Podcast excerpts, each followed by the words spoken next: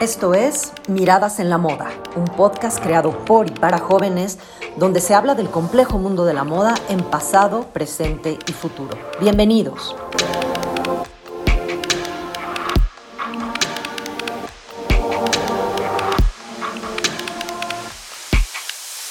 Hola, bienvenidos a La Mirada en la Moda. Hoy hablaremos sobre un tema importante que es moda en crisis. Queremos tratar temas del siglo XX que hablen de ciertas crisis que hemos vivido a lo largo de la humanidad. Nuestro podcast se titula La crisis viste a la moda.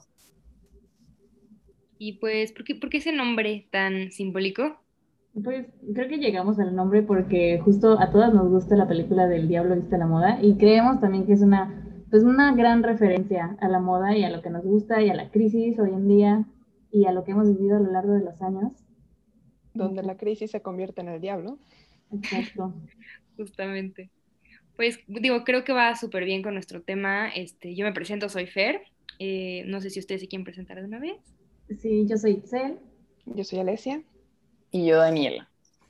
Y bueno, pues yo creo que empezamos un poco así para, para calentar, así poner el contexto a las personas. Este, hablando de, de crisis, pues obviamente pues creo que hay que empezar con esta parte del siglo XX que es pues súper importante porque pues empieza desde la Primera Guerra Mundial, que es una de las más realmente mortales y, es muy triste. De hecho fue una de las más como representativas porque pues fue documentada en video. Entonces imagínense que es la primera guerra que tienen ahí en video y ven las trincheras y a la gente y pues realmente pues es algo impactante.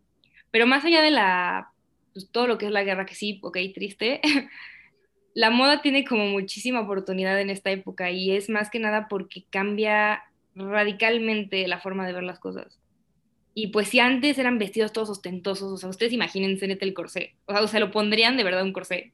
No. Yo, Mm. yo, la verdad, yo creo que sí, pero más por moda hoy en día que por, no sé, lo que sea que lo ponían antes. sentido. Eh, Sí, pero pues ya hoy en día está como modificado justamente para no ser como la restricción de ese momento. Pues sí, es que justo es eso, ¿no? Eran corsé y vestidos estorbosos que pues obviamente imagínate, las, las pobres mujeres no iban a estar corriendo de las bombas, o sea, de verdad, eh, suena feo, pero no van a estar corriendo con esos vestidos y ese tipo de estructuras, ¿no? Entonces lo que pasó fue que pues muchos talleres también empiezan a cerrar después que pues empieza la guerra en, el, en 1914 y pues con la escasez de materiales y un poquito esta tendencia de la moda práctica y pues menos silueta curva, pues sí cambia mucho. Y es la primera vez yo creo que en muchísimos, muchísimos siglos que se ve un cambio casi revolucionario en esto. Más que nada para las mujeres, ¿no? Porque los hombres, pues pensemos, la verdad sus trajes son súper Se quedaron igual mucho tiempo. Justo. Y además, pues imagínense que usaban uniformes en ese momento, obviamente la moda no avanzó nada para ellos, pero pues las mujeres sí agarraron esta oportunidad, o bueno, los diseñadores también para mujeres, agarraron la oportunidad de, pues con la falta de materiales y todo, pues cómo vamos a hacer vestidos más prácticos y menos ostentosos.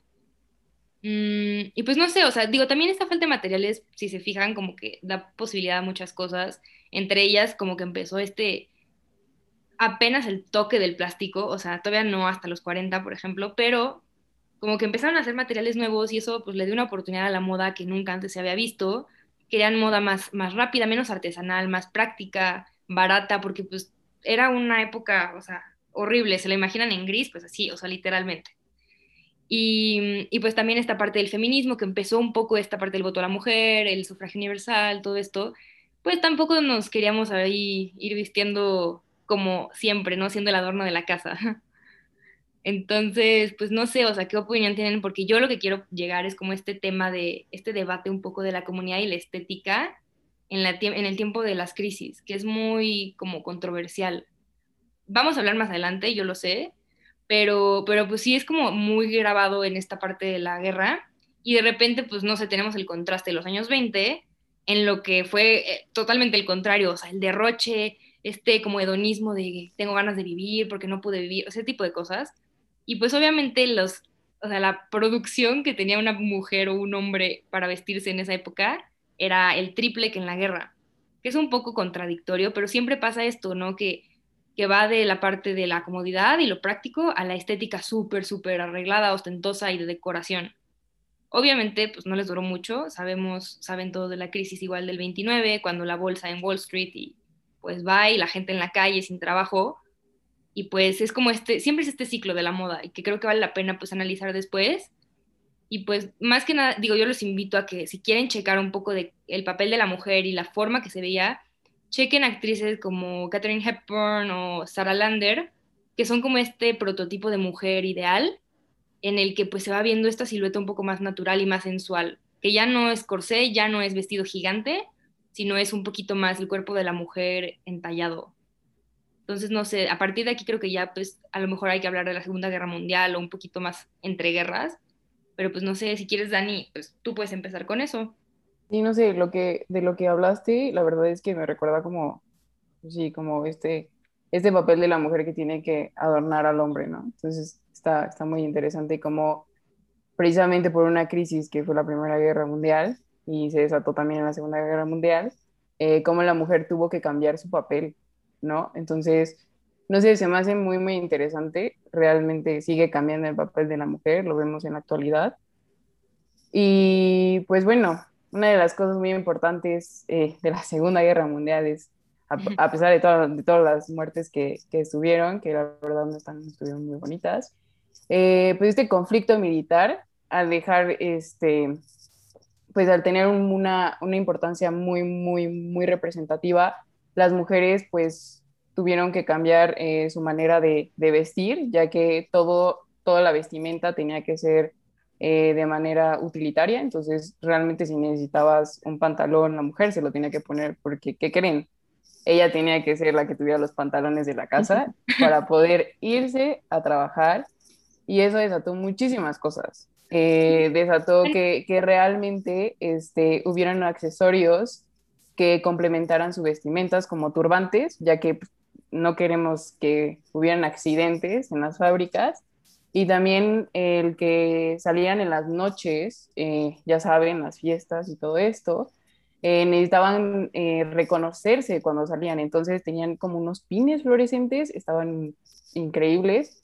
Em, para poder pues literalmente saber que las personas estaban en la calle en la noche, porque como saben, eh, hubieron bombas, entonces también tenían que salir y divertirse. ¿Fuera de eh, bombas? ¿Mandé? Fuera de las bombas, salir Fuera de las bombas, exactamente. Pero no olvidemos las bombas, ¿eh? En serio, es algo muy importante, porque a partir de eso eh, utilizaron las máscaras de antigas. Realmente fue un accesorio muy cañón para las mujeres porque eso se, se literalmente se arraigó tanto en su, en su outfit que crearon bolsos que tuvieran así de que la máscara antigas realmente está increíble. Investíguenlo, verdaderamente. Hablando de la moda cíclica. Exacto. Sí, oye. Y de hecho, qué chistoso, nada más lo comento, me recuerda un poco, o sea, siento que la Primera y Segunda Guerra Mundial como que hicieron estos patrones justo específicamente en la mujer, ¿no? Que cambió su silueta cañón, mucho más que el hombre, obviamente, pero como que se repite. Y entre las dos, que están los años 20, es como eso, ese ciclo, ¿no? Está, está muy interesante, la verdad. Justo, o sea, que no importa como si pasa el tiempo, como que realmente el hecho de, de volver a pasar como ese tipo de crisis hace que, que cambie eh, radicalmente las cosas como obligando, ¿no? O sea, no porque queremos otorgarle una moda a las personas, sino que es la necesidad que se tiene en el momento, como lo vivimos actualmente en el COVID.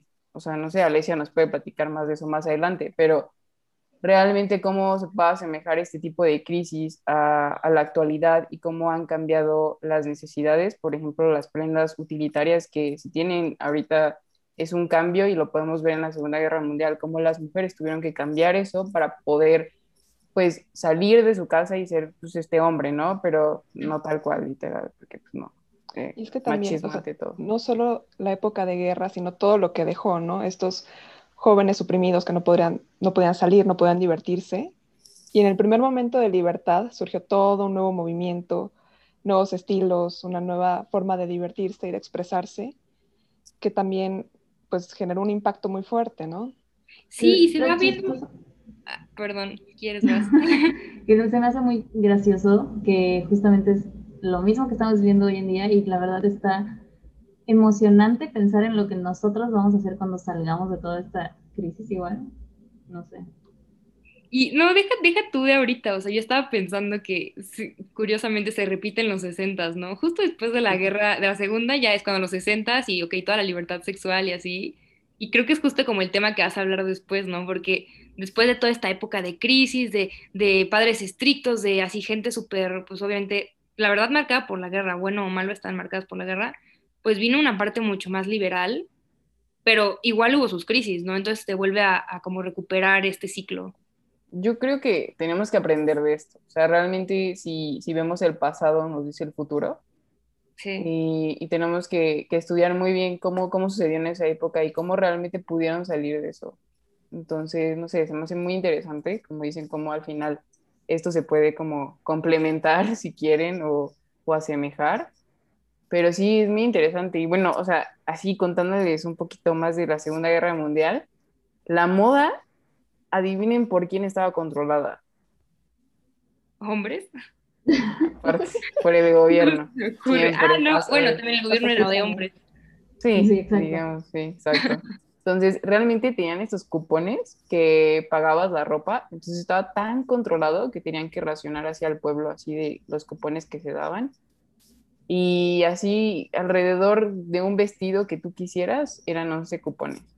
Entonces sí, estaba, estaba complicado toda esa época y como, como al final, ahorita pues también es, está difícil, ¿no? sí. Pues bueno. veamos con Itzel qué nos puede contar. Pues yo les voy a contar de otra crisis, pero un poco más adelante, que es, o bueno, más adelante en la historia.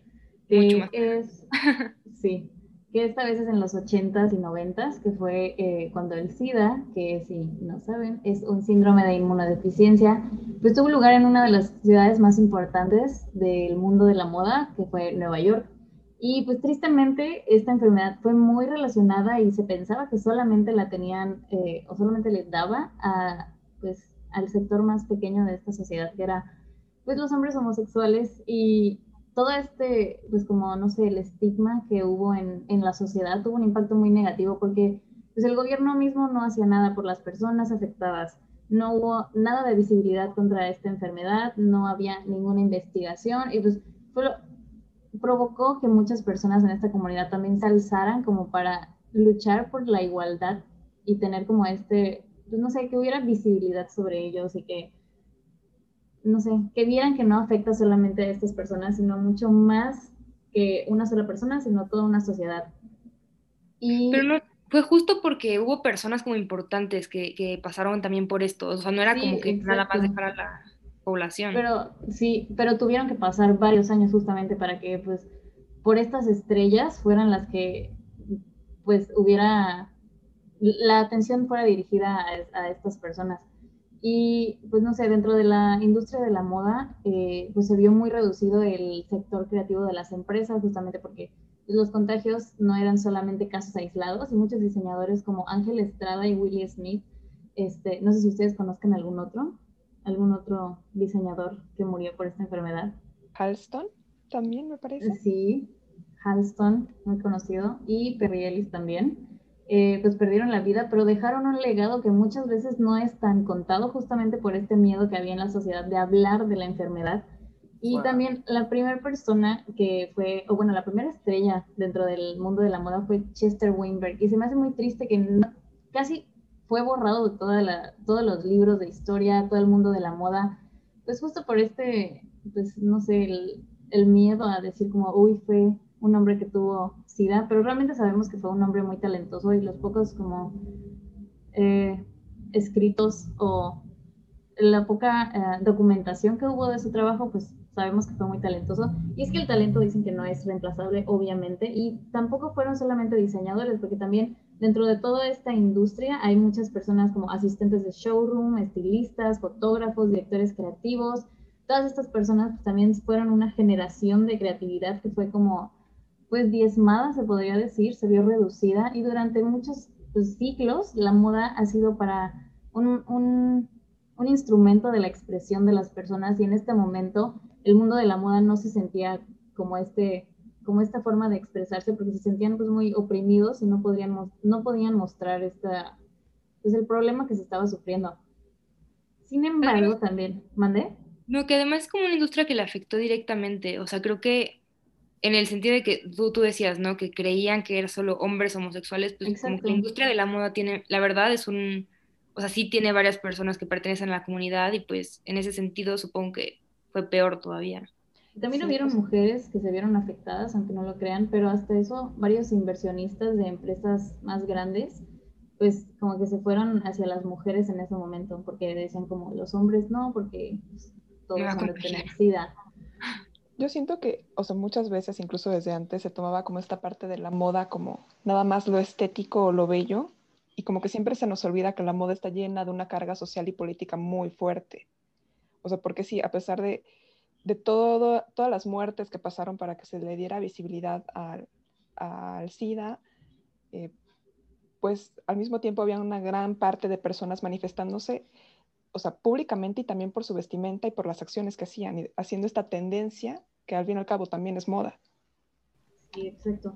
Pero pues, aparte de que hubo gente que no, no ayudaba a estas personas, pues también hubo un, un gran segmento de, de, de, la población que estaba comprometida a esta comunidad de la moda, justamente que unió fuerzas contra estas, con los activistas más bien, eh, para recaudar dinero y uno de los ejemplos también es Kenneth Cole, que lanzó una campaña en los medios para reducir este, este estigma y Anna Wintour, que realizó, o bueno, organizó una gala recaudando 3 millones de dólares para la investigación del SIDA.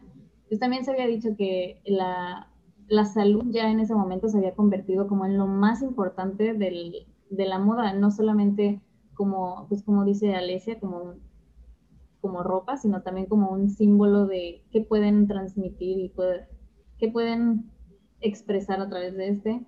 Y también se creó eh, la, no sé cómo, es como un movimiento más o menos, pero pues, bueno, se llamó Act Up y la imagen principal es una frase que dice Silence equals death, que es un mensaje muy importante que sin duda pues atrajo la conciencia de esta situación más que nada y sabemos también que hoy en día, pues Nueva York también sigue estando repleto de extraordinarios talentos, pero la industria creo que requiere que se aprenda de este pasado para crear oportunidades para nuevos diseñadores hoy en día que probablemente estén sufriendo de otro tipo de crisis o de otro tipo de problemas, pero que igual pues tenemos que estar ahí para escucharlos y que la moda es, es simplemente un otro medio más de, de expresión.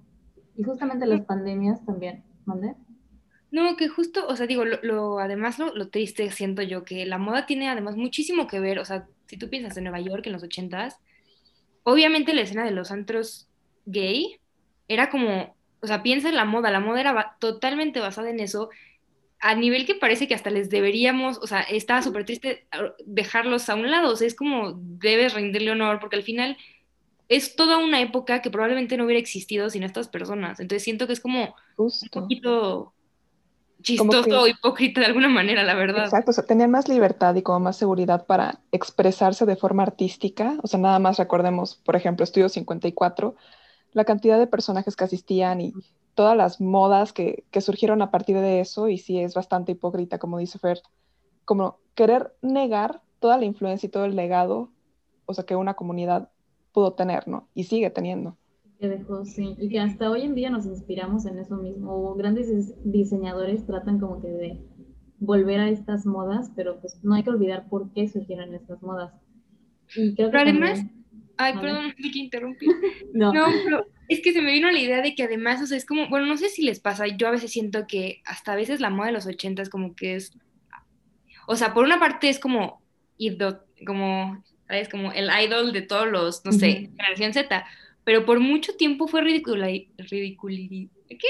ridiculizado. Eso, gracias por la palabra. Literalmente porque, porque decían como, no, es que hasta los hombres se veían como mujer y no sé qué, y es como ese tipo de, o sea, como que hay un amor-odio de repente por la cultura, y creo que eso tiene que ver muchísimo con la crisis del SIDA, o sea, de verdad, es como tenerle un cierto rencor, no sé, o sea, a mí me da esa impresión.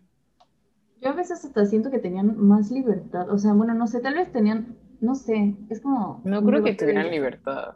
Es que no es tanto libertad, pero como que les importaba menos todo, ¿no? no sé. Sí, es como, como esta parte estética de la que hablábamos, ¿no? Que ya, ya pasó toda esta necesidad de ropa formal y ropa de, guerra y de repente pues los 80 es como la expresión artística en su máximo. Y es súper colores y pelo alborotado, fiestas, excesos un poco. Como los 20. Fueron otros 20, exacto. Yo siento que más cañón, ¿no? No sé. más cañón seguro. Sí, sí puede ser. Pues no sé. Este, creo que todas las pandemias, crisis, también nos han dejado como una puerta a este nuevo mundo justo del que hablamos, que es un contexto diferente al que tenemos que tener, pues como una idea de qué va a pasar en el futuro, ¿no? Y no sé, Alesia, ¿quieres comentarnos algo de la pandemia de hoy en día? Porque sí, porque sí. Todos, todos, queremos escuchar porque ya estamos hartos. Está pasando, sí. Obviamente tenemos que mencionar también la crisis sanitaria actual. Y digo, o sea, el COVID llegó a mover cada aspecto de nuestras vidas y obviamente la, la moda también.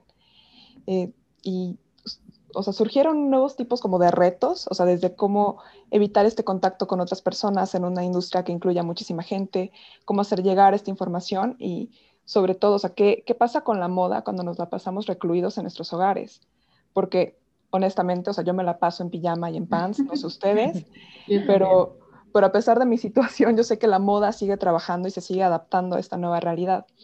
Eh, un ejemplo sencillo es justo la importancia que se le está dando últimamente al comfy wear o active wear, porque hemos encontrado nuevamente este gusto por vestirnos con ropa cómoda que nos permite mantenernos activos, que nos permite hacer cosas desde nuestras casas, pero también está esta reflexión de cómo muestras tu estilo mientras te mantienes como cómodo con ropa práctica, cuando tu forma de presentarte al mundo es a, través de una pantalla que te muestra como de, del pecho hacia arriba. Eh, pero bueno, a pesar de ello, sí se han generado nuevas propuestas innovadoras en diferentes eh, sectores y en nuevos formatos. y una de las cosas más obvias es la llegada de las mascarillas. Eh, se, puede, se puede decir que también adquirió esta parte de accesorio de moda. es algo que usamos cada vez que salimos eh, y cuyos colores, estampados, materiales también reflejan parte de nuestra personalidad. Yo les quiero preguntar una cosa nada más. ¿Cuántas tienen? O sea, así Como cada semana una diferente, ¿no? No, yo sí tengo, pero de colores como sólidos que pueda combinar como con todo, ¿no? Tengo como la rosita, la negra, la azulita, no sé, una de cada color. Que combine. Y lo peor es que ni siquiera salgo tanto, o sea. Para el súper. Para el súper, sí, Pues sí, porque yo tengo cuatro y te juro me siento como cero a la moda porque son como las blancas típicas y ves como de, ah, ya no combina nada. Aparte hay unas que luego, o sea, las personas más como extra, podría decirse, que combinan el vestuario, el vestido, lo que sea, con el mismo estampado de la mascarilla cada vez que salen. Eso es un compromiso demasiado grande, la verdad, yo no puedo. es que también, ya, son accesorios, ya hay marcas que están siguiendo como las tendencias, pero dentro de un cubrebocas. Pero, pero como tal, esa es una tendencia, o sea, tú dirías que esa es la moda digital de ahora, o sea, cubrebocas ya, así. Pues yo siento que están teniendo un crecimiento bastante grande, o sea, como si fuera una playera o un suéter o un bolso incluso, o sea, ya hay marcas como Dolce Gabbana, Burberry, Supreme, incluso que tienen su propia marca. las de, las de Off-White. Las de Off-White también. Exacto, y, y, es muy chistoso porque ya no es solo un accesorio, accesorio de moda, sino que también ya se está incluyendo tecnología y ese es otro paso. O sea, un proyecto bastante interesante es el de Supermask de Will.i.am y Honeywell. Se unieron para crear eh, una nueva mascarilla que eh, según ellos representa como el futuro, porque lo que han visto es que nos estamos preparando para un futuro usando mascarillas del pasado. Y esta mascarilla incluye audífonos, conectividad a Bluetooth, luces LED y, o sea, su durabilidad es de un año si lo usas diariamente. Obviamente el precio es otra cosa, pero justamente, o sea, ya, ya está dando otro paso, ya está llegando a más. Ya no es solo como el tricapa color azul médico, sino que ya, ya está llegando a otro, a otro nivel como simbólico también. Sí, la verdad es que está cañón. Yo personalmente me encantaría usar una como de las de la Black Plague, ¿cómo se llama? La plaga. Ah, las de con el pico, ¿no? Sí, de verdad. Se llama Doctor Stables, Aunque pareciera de disfraz, se me hace muy interesante como en ese momento creían que eso iba como a, o bueno, más bien sí, pues detenía como el paso de este virus, pues sí. No sé, a mí me gustaría mucho que hicieran, que rediseñaran ese, como, pues no sé, ese pasado. Te digo algo súper, súper curioso que la otra estaba checando de las mascarillas, justamente. O sea, no se usaban en las salas ni de operación de los, o sea, los hospitales, hasta como en la Primera, Segunda Guerra Mundial, que se empezaron a usar obligatorias, pero no sabían que eso era como protección para el paciente, o sea, creían que no importaba. Entonces se me hace súper chistoso que por mucho tiempo es un accesorio que es invisible, o sea, de verdad es invisible para la sociedad. Sí, pero ahorita se volvió una necesidad, ¿no?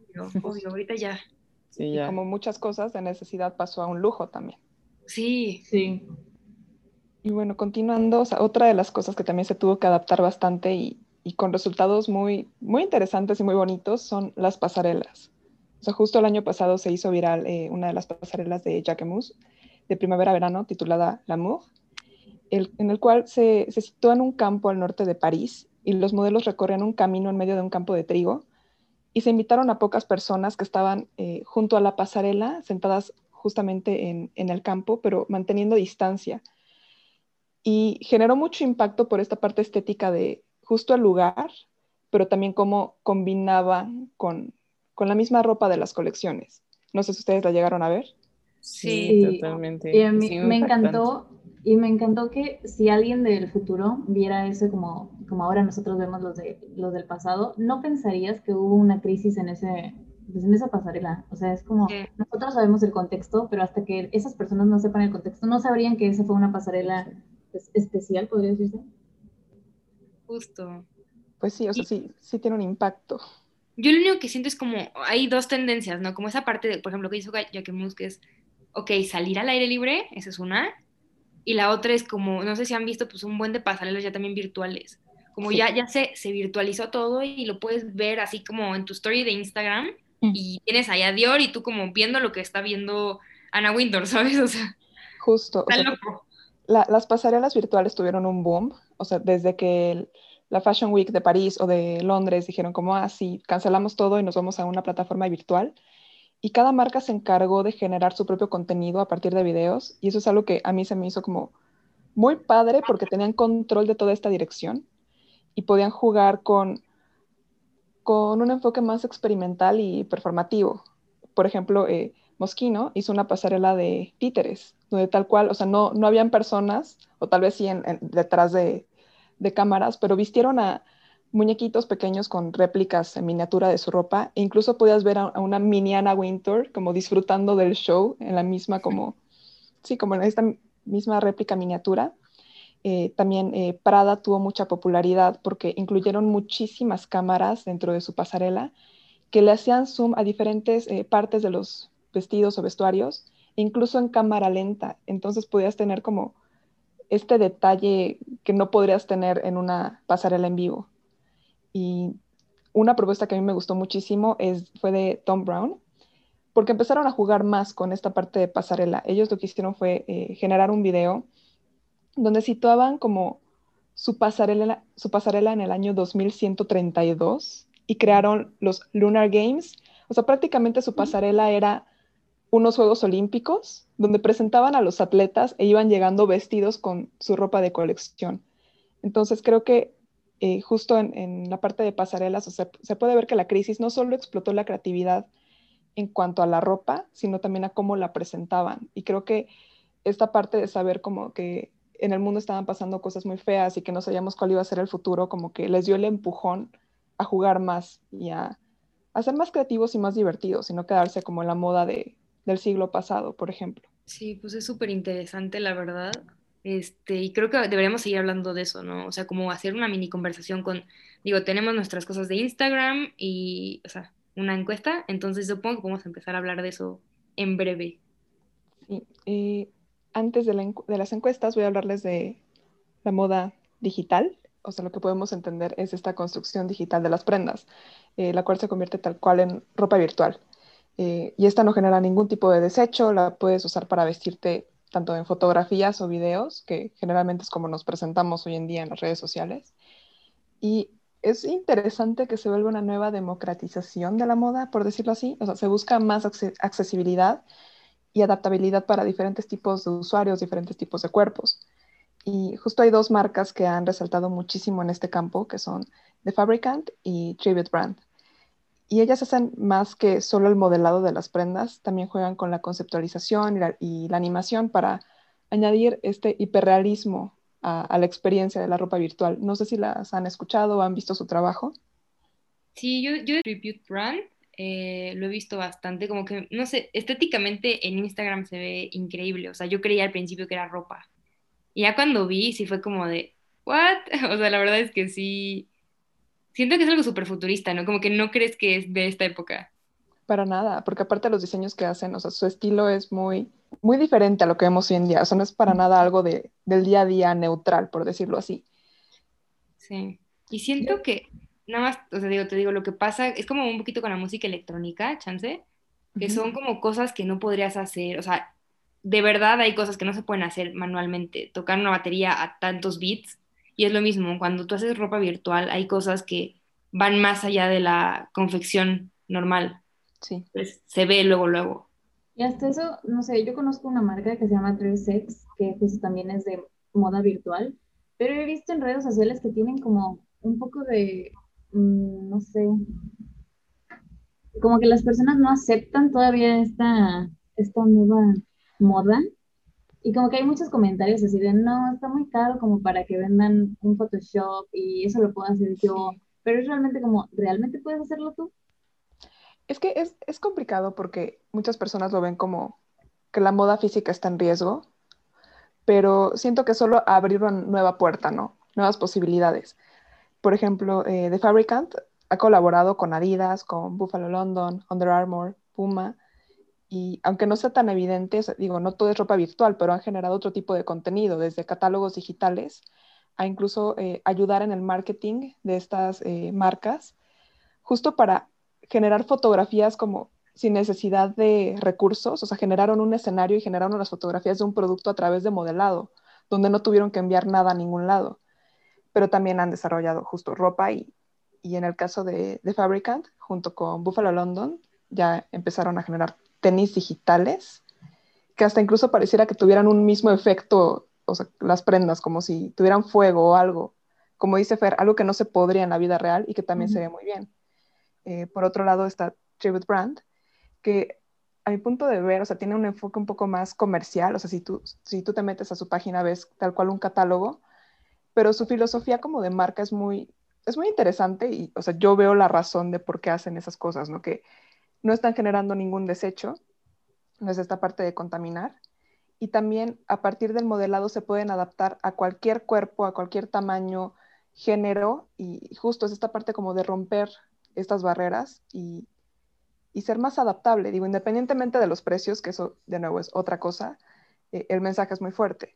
Pues sí, hasta podría ser la solución para la contaminación.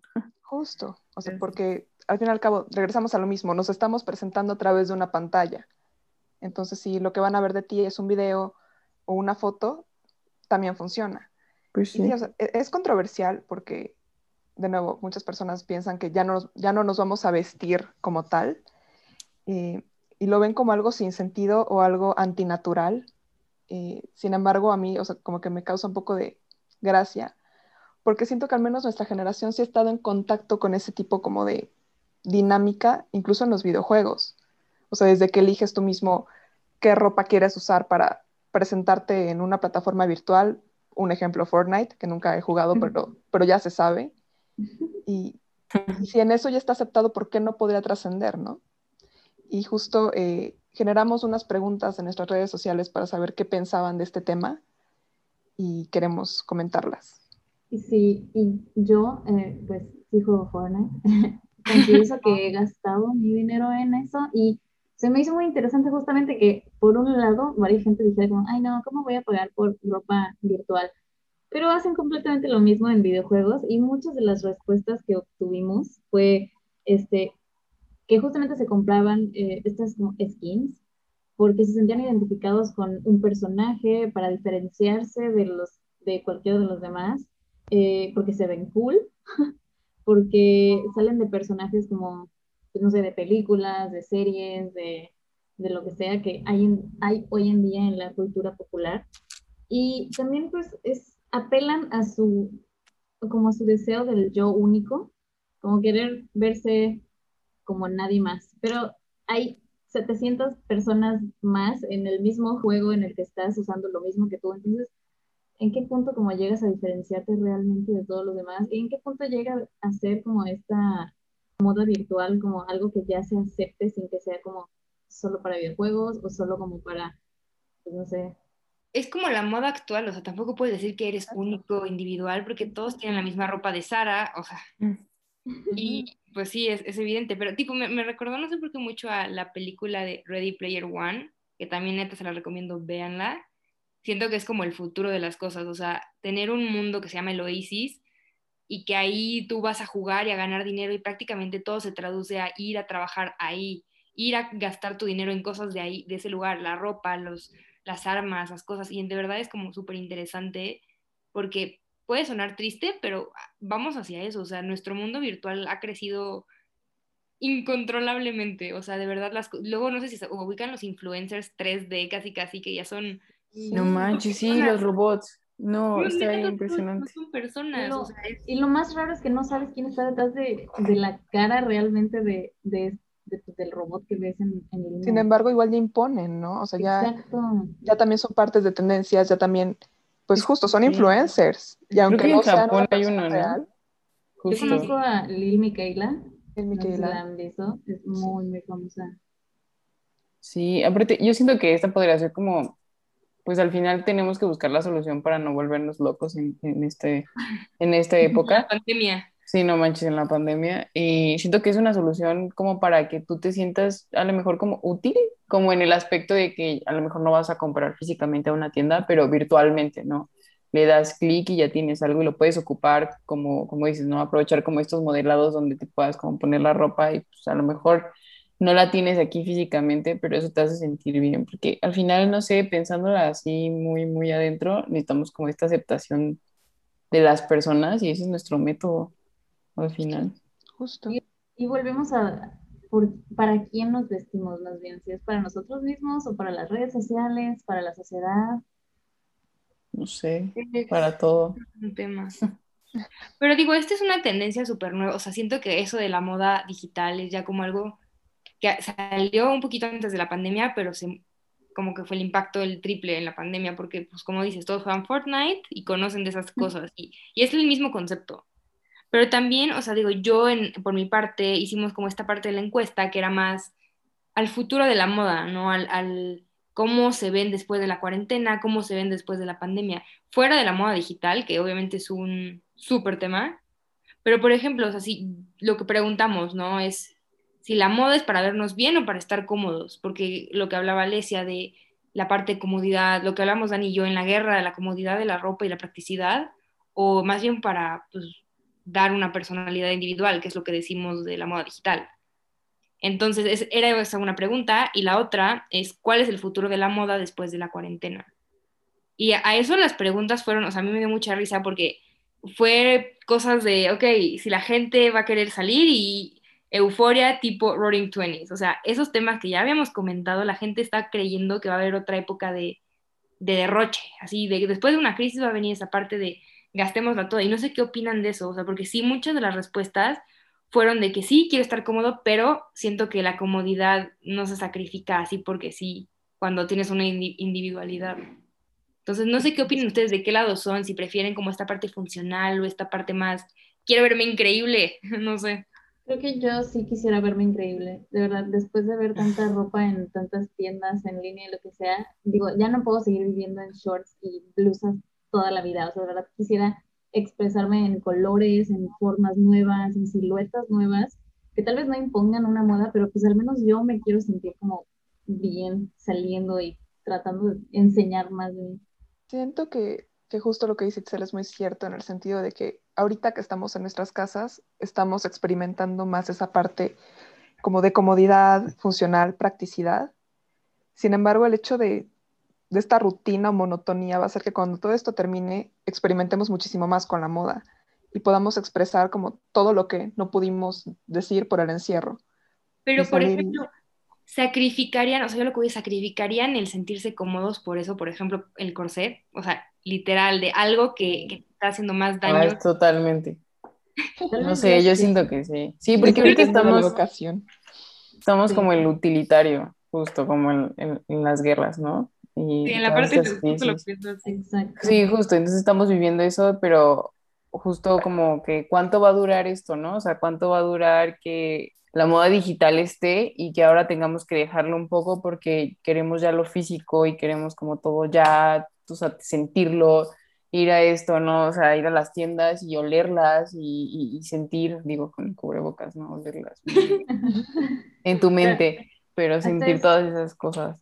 Hasta eso siento que la moda, pues ya va a ser justo eh, como más, se va a explorar más, pero de una manera cómoda, igual y pues es como el streetwear, ¿no? Que hay demasiados estilos, colores, formas, siluetas y lo que quieras, pero sigue siendo como el background de algo muy cómodo, pants y tenis. Justo. Sí, a lo mejor es, el streetwear creo que es un gran ejemplo porque es, como ya pasó de ser el pants cómodo y los tenis cómodos a ser un símbolo y que de repente si encuentras cosas que te preguntas cómo te pones, o sea, literalmente cómo te lo pones, eso no cubre o eso sí cubre o eso me incomoda, no me incomoda, ¿no? Las plataformas luego que hacen en los tenis, no sé si fijan.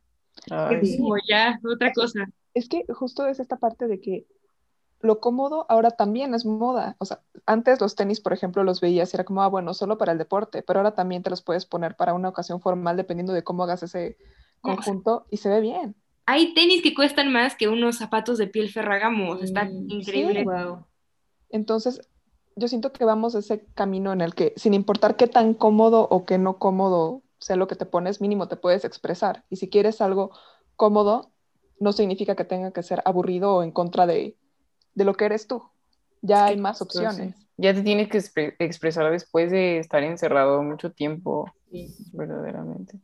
Pero pues, por ejemplo, digo, ya como pensando en los textos que hemos leído de, de filosofía de moda y de, creo que era este de Thorstein Veblen, el que leímos, y hablaba un poco de la cultura del ocio y de cómo el ocio al final es la marca de estatus número uno.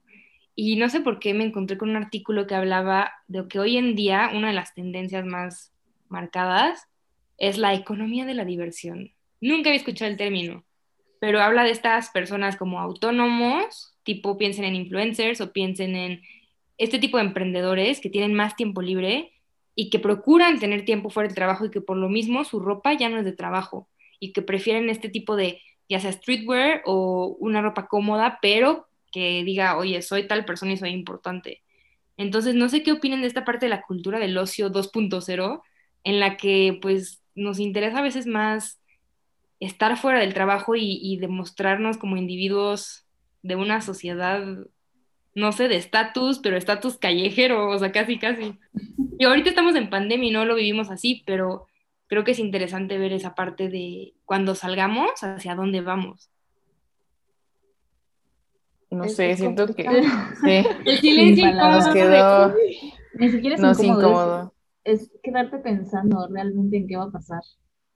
Es que sí, o sea... ¿Ustedes qué ven?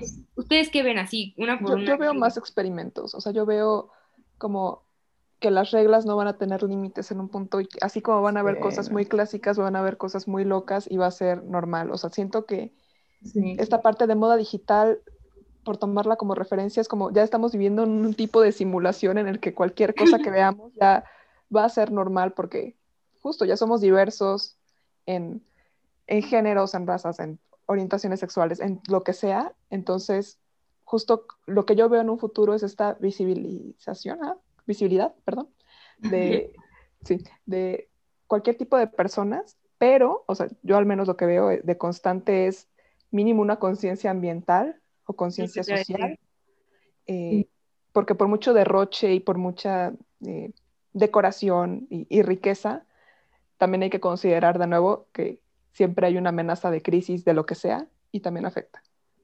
Y también yo siento que también es bienestar personal, ¿no? O sea, un poco de con qué te sientes bien, sin importar lo que diga alguien más. Y justo por eso siento que hay tanta diversidad de estilos que van a salir ahorita, o bueno, que ya hay y que van a salir muchísimos más saliendo de la pandemia.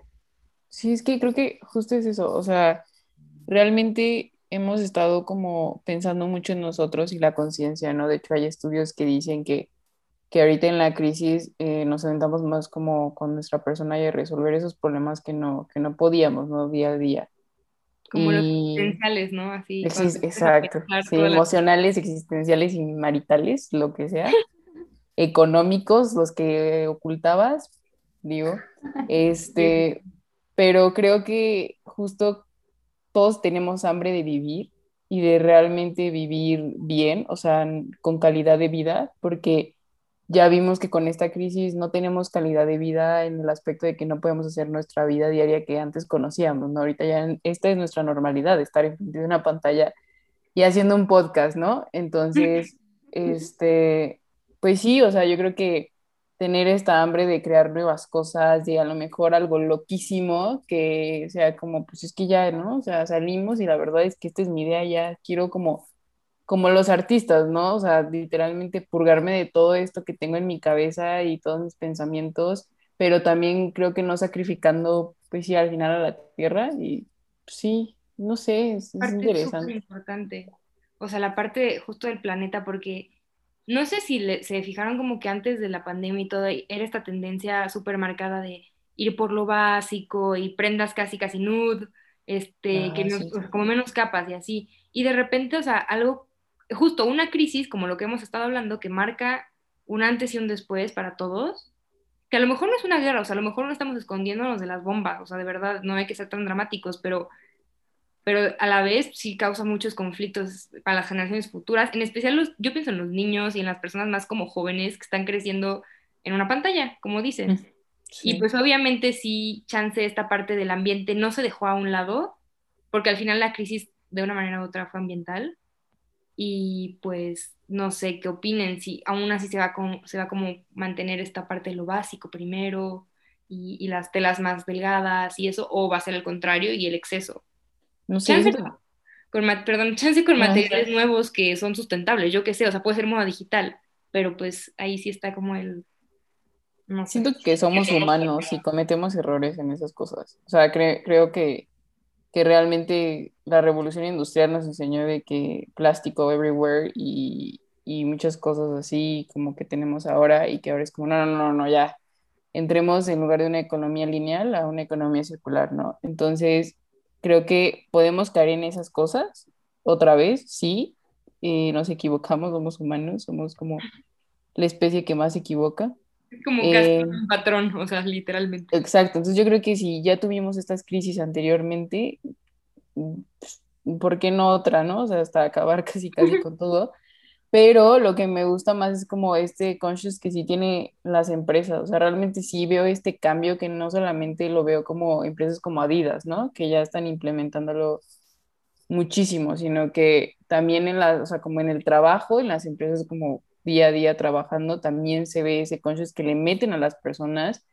Y no sé, no sé si en su casa ya estén plantando arbolitos de aguacates, porque justo yo tengo familiares que están plantando así lo que sea, porque realmente es eso de otra vez volver a conectarte con, con el planeta y, saber que, que, el día, que un día estás y el otro día pues, no.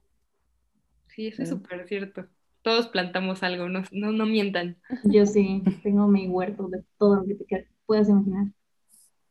Sí, no sé, yo digo que es como esta, o sea, que al final nuestro reto de, como, como diseñadoras a futuro va a ser siempre mantener esta ética tanto ambiental como una ética social, pero siempre estando como en tendencia y siempre estando innovando y, y pues pensando también en la estética, porque al final hay una parte muy cierta que pues somos humanos y también nos gusta esa parte. Y también nos gusta esa parte del estatus y del símbolo, eso no se puede quitar, es parte de cómo somos. Solo que pues hay, hay que ver.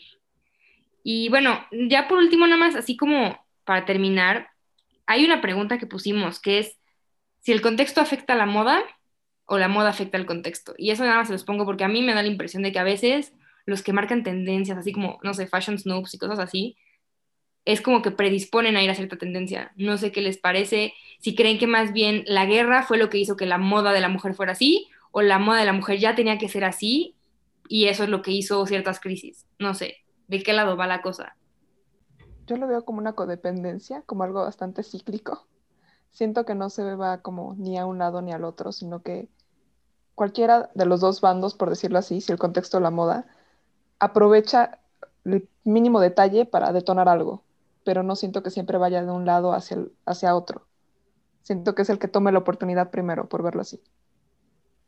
Sí, también creo que van de la mano mucho y que como que se van complementando en cierta manera. Entonces, si, no, si, si algo pasa en una, hay una reacción en la otra, y igualmente de un lado si pasa algo, tiene la reacción el otro lado. Sí, es como esa relación tóxica, ¿no? sí, sí. El contexto y la moda, la relación tóxica, ¿no? pues sí, pues es que realmente sí, o sea, yo ahorita nada más lo pienso así como, no, pues, no sé, la parte de la comodidad para trabajar y luego el new look, y cómo de repente es una como que se compara con la otra y se van haciendo esta parte de ciclos en la moda y en la historia y en la vida. o sea, al final es eso, ¿no? Pero pues creo que para resumir fue eso, ¿no? no digo, no sé si les, si les interesaría meter un comentario más. Realmente ya tenemos como que cerrar por, por tiempos, pero, pero no, sé. que, que se queden pensando, ¿no? Los que están escuchando, a ver si realmente afecta o no afecta o, o qué es lo que piensan. Que nos dejen en nuestras redes sociales sus comentarios. Sí, por favor, está súper bien. Y pues, pues nada, Alesia, ¿algo más? pues sigan escuchando todos los capítulos del podcast y sí, o sea, sigan con esa curiosidad por el contexto y la moda. Sí, la verdad es, un tema muy interesante y que creo que se, siempre hay que debatir todo lo que, o sea, de verdad, cuestionense todo, hay que debatir todo, porque eso es lo que hace la conversación y eso es lo que hace el cambio. Y pues, pues nada, interésense mucho por la moda, es muy, muy padre. Gracias. Este, estén bien todos, nos vemos en otro capítulo. Adiós.